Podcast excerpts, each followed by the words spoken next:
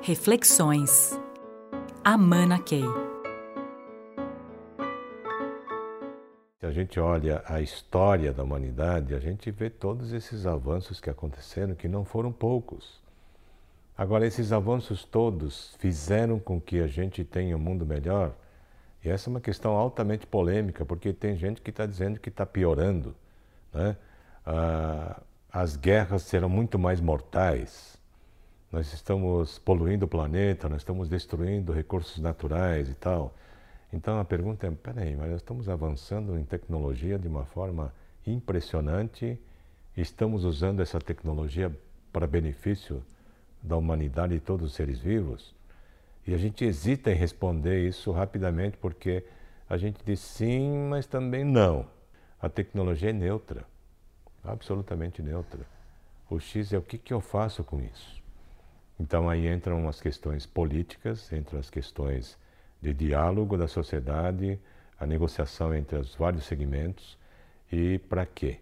Para fazer com que todos esses avanços sejam utilizados de forma ética, de forma digna, de forma decente para a criação de um mundo cada vez melhor.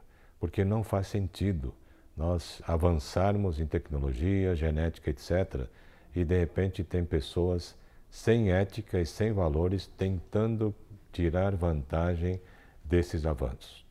Sou familiar para vocês ou não? Ou isso está acontecendo o tempo todo? Né? No passado. Temos algo a aprender aqui do passado? Um monte.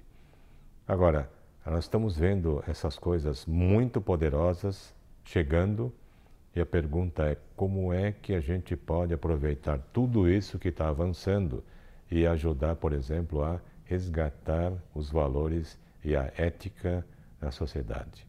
Inclusive trabalhando questões interculturais, as culturas são diferentes, mas como é que a gente constrói algo sobre uma ética universal que faça com que o conjunto inteiro do planeta avance é, de um jeito é, cada vez melhor, ou seja, com alta qualidade, e não fazer com que todos esses avanços sejam usados de forma egoísta, de forma distorcida, inclusive a favor de ações que estão longe de serem éticas.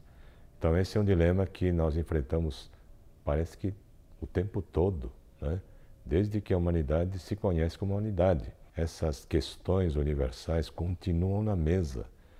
Não dá para simplesmente projetar o futuro, especular sobre o futuro, é, deixando a ética de lado.